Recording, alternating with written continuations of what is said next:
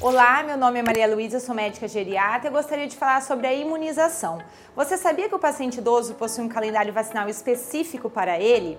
E por que, que isso é tão importante? Porque a imunização é uma importante forma de prevenção contra doenças infecciosas, formas graves de algumas doenças, como influenza e pneumonia, diminuindo assim hospitalização e a morbimortalidade. Então, qual que é o papel do geriatra? É avaliar em cada consulta a situação vacinal do seu paciente, indicando e orientando a vacina mais adequada para ele. Lembrando que a maioria dessas vacinas encontra-se disponível no Sistema Único de Saúde.